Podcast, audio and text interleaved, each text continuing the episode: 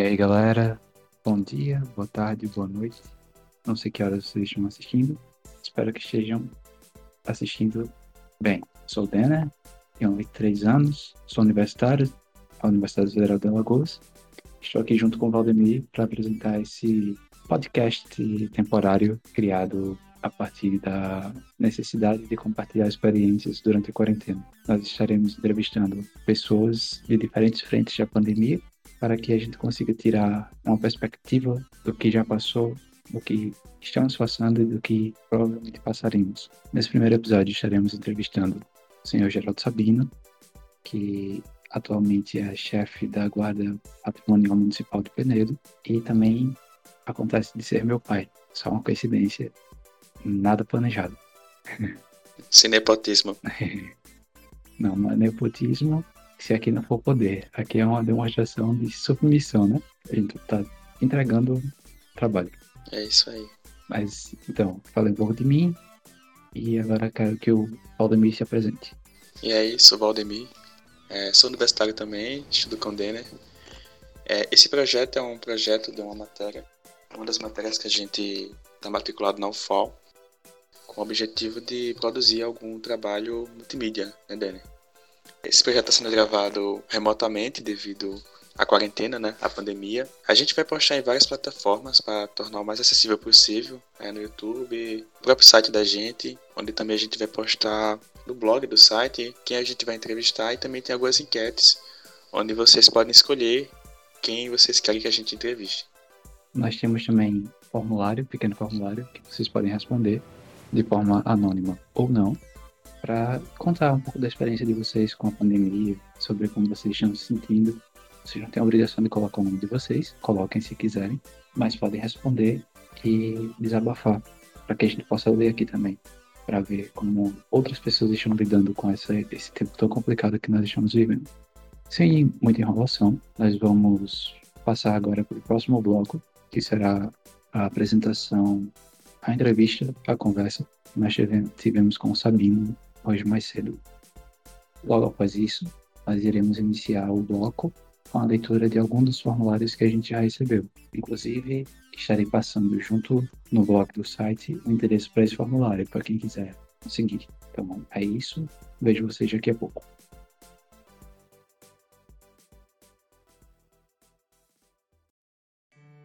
Voltamos aqui o senhor Geraldo Sabino já está aqui também, também conhecido como meu pai.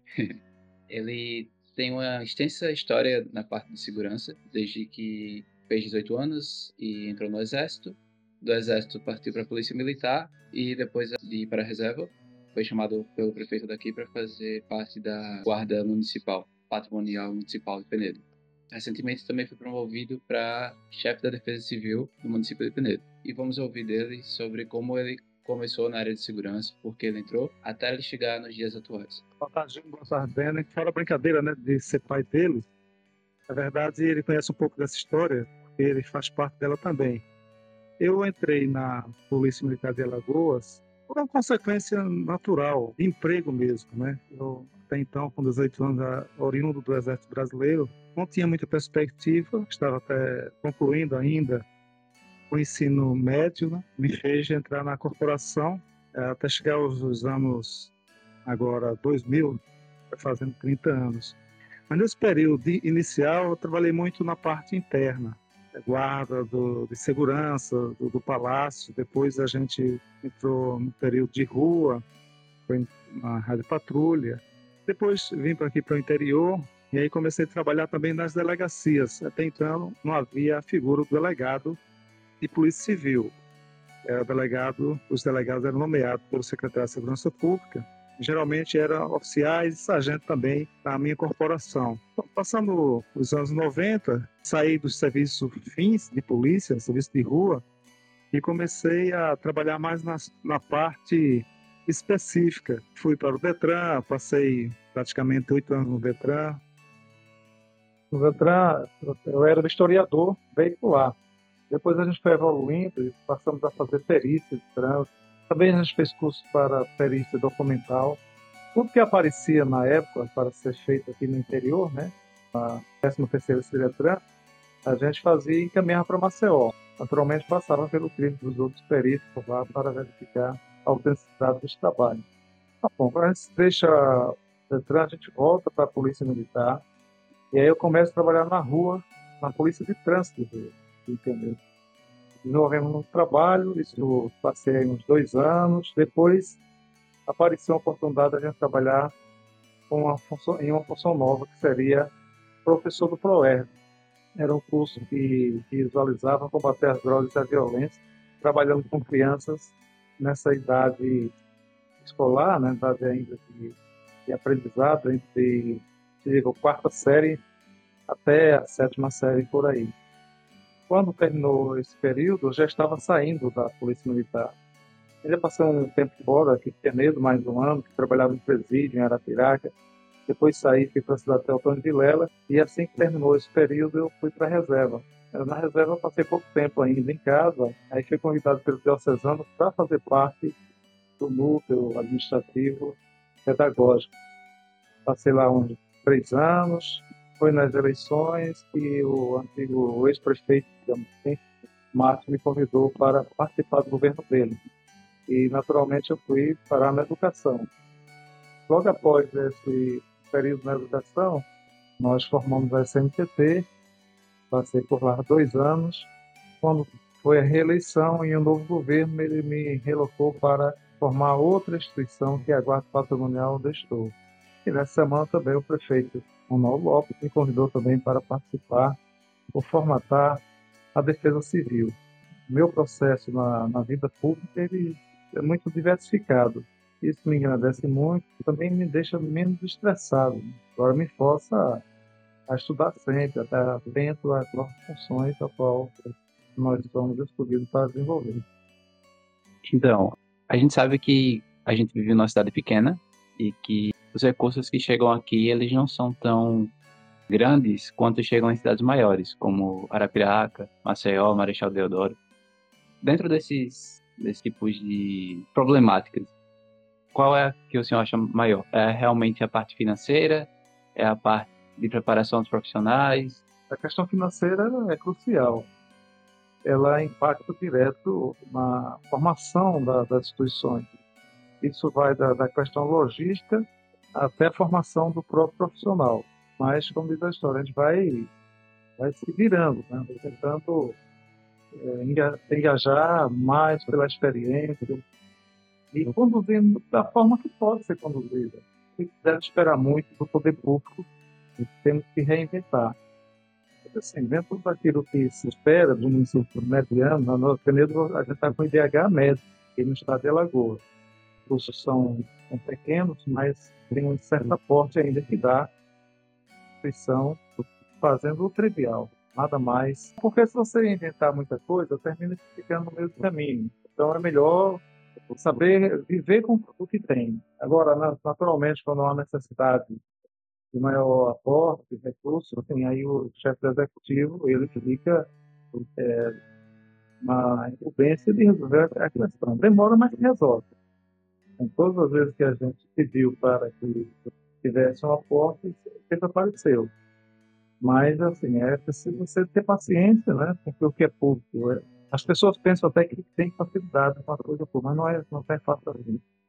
Naturalmente, o município, ele tem um Penedo, ele vive de renda do, do FPM, né? E a renda própria ainda é muito pequena, se desenvolver muito isso para poder lá na frente a gente ter mais recursos em ali, dar mais igualdade para todos. É, também a gente criou esse espaço aqui porque nós precisamos falar um pouco sobre a questão da saúde dos trabalhadores nesse tempo de pandemia, né? Tanto a, a saúde física quanto a saúde mental. Você percebe que nos últimos tempos os trabalhadores têm estado mais estressados, mais com mais dificuldade na parte social dentro do trabalho depois da pandemia ou você acha que a área da segurança não foi tão afetada assim? Nessa questão específica de convivência entre os colegas. Né? É, se torna uma pergunta assim, mais complexa. Naturalmente que uma situação de, de pandemia, né, ela, ela, afeta todos nós. e os guardas em si, todos os trabalhadores em si, eles sofreram a consequência desta questão, né, dessa doença que poucos têm conhecimento, mas o fato é que a missão tem que ser cumprida.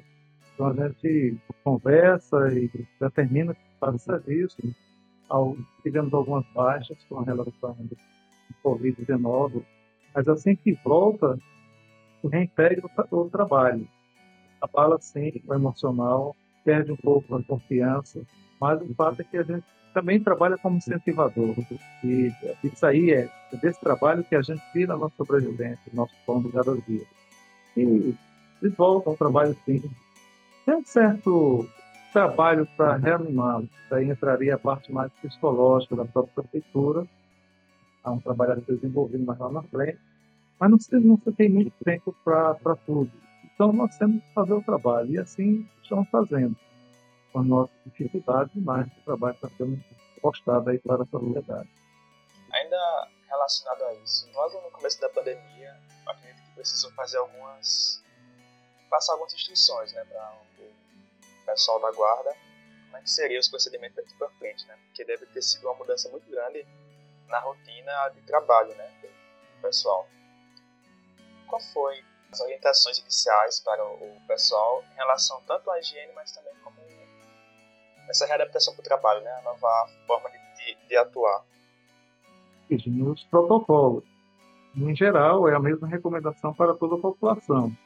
Naturalmente que o agente está de serviço, ele tem que tomar seus, seus cuidados, porque ele é imprescindível para o desenvolvimento da, da segurança das pessoas. Isso a gente tem trabalhado constantemente. Mas assim se torna normal.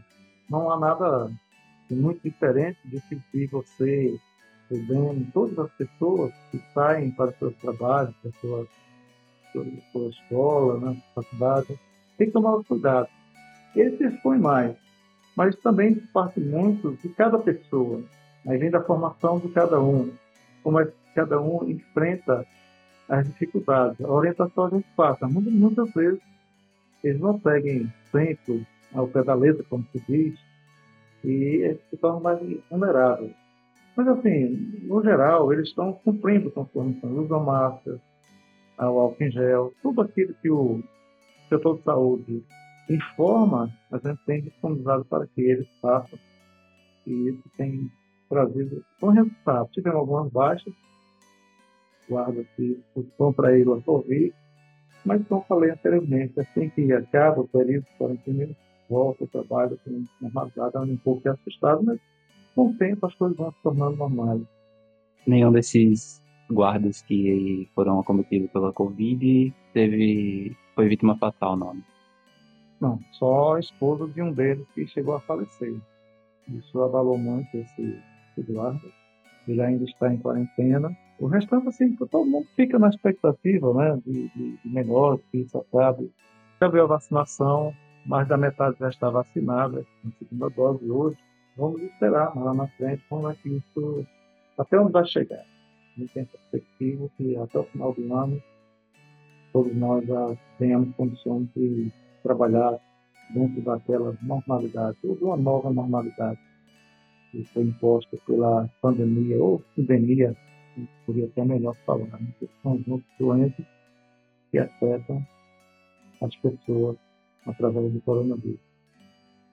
Aqui, mais pelo lado profissional, o senhor já deu sua opinião sobre como as coisas estão, né? Mas, assim, o seu lado pessoal, fazendo um apanhado da pandemia, o que, o, o que você acha que agrava mais essa situação? Seria a falta do, de uma liderança pública, a falta do recurso novamente? Ou você acredita que não tem mais nada que possa ser feito e tudo que pode estar sendo feito está sendo feito em geral no Brasil? Pode ser feito sim. Naturalmente a questão de um líder que, que passe a informação para todos nós brasileiros, ela é crucial nessa, essa questão. Há muita política, inclusive uma invenção de uma política ideológica, onde se deveria deixar a ideologia de lado e partir para a ciência. Então, esse bate-cabeça aí entre os nossos governantes tem atrapalhado bastante o fato que vamos chegar até o final do ano sem a população estar toda vacinada. É muito ruim isso, a gente vê que isso atrapalha. Recursos tem. A questão é que o governo federal ele retém recursos para aplicar uma segurança financeira, né, das, na bolsa de valores, das, das investidas do mercado internacional, seus superávit primários. Isso afeta claramente todos nós, todos os municípios. Mas, aos poucos, vai, vai demorar, mas vai chegar lá. Sabe que vamos ter uma solução para isso. O pensador positivo. Só para concluir, né, uma pergunta final, pelo menos da minha parte aqui. Queria saber da sua. Como é que você, psicologicamente falando?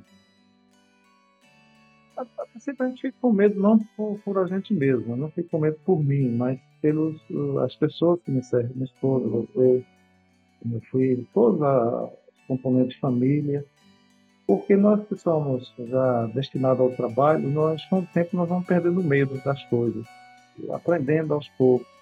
Mas afeta assim, deixa a gente vulnerável, porque é sufocante o uso da máscara, essa questão toda de você fazer a sua higienização, separar as coisas, chega em casa, coloca a roupa de um lado. Tem um processo, isso gasta muito tempo da gente, né? Às vezes você começa a relaxar sem perceber.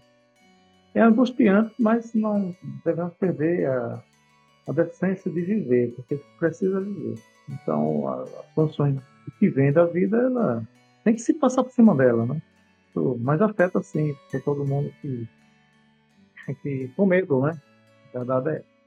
Pronto, e daqui a pouco a gente vai voltar, próximo bloco, só com a leitura de, um, de, de algum dos depoimentos que nós recebemos.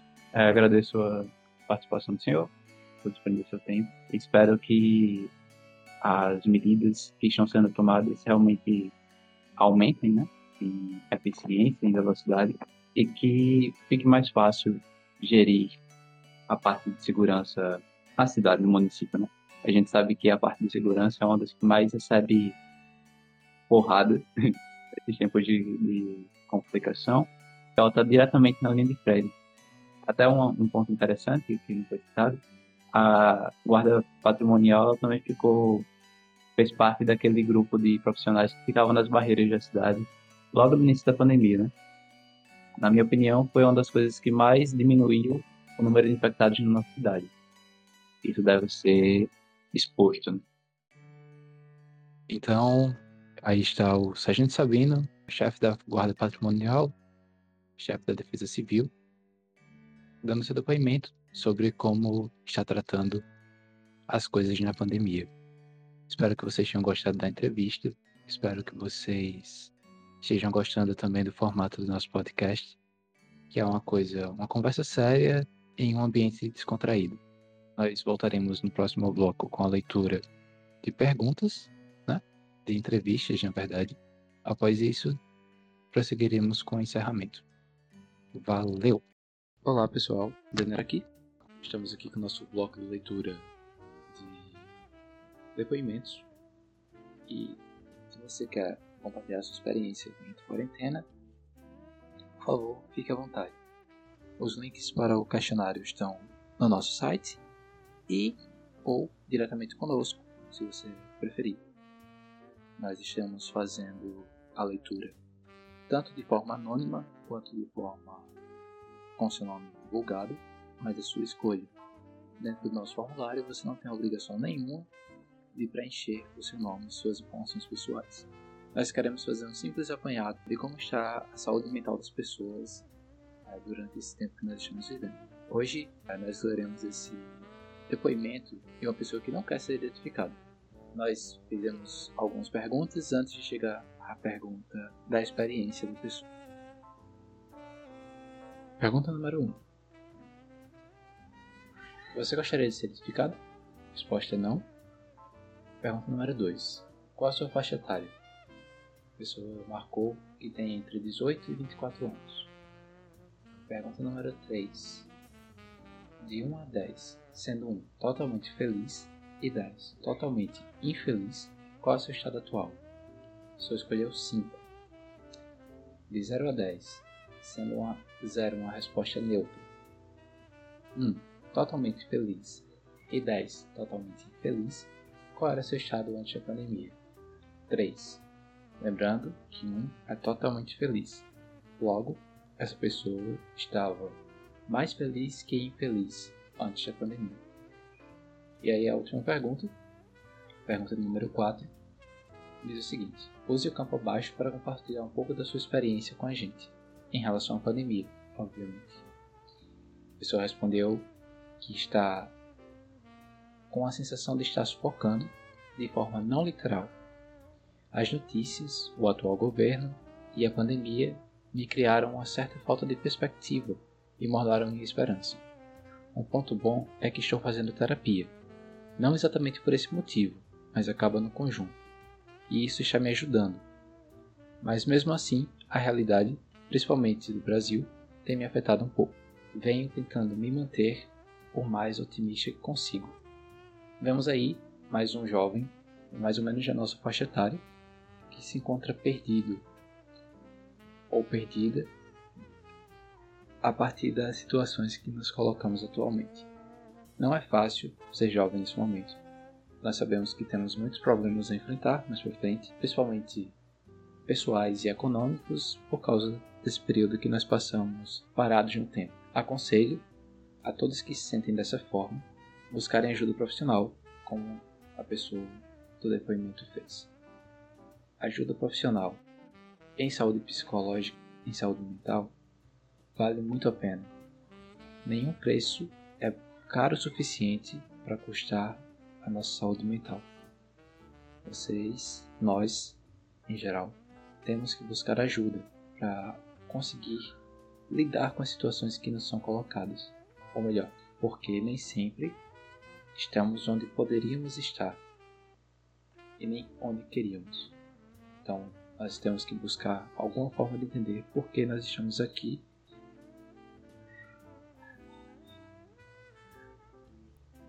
porque nem sempre nós estamos onde queríamos, mas o fato é que nós estamos aqui.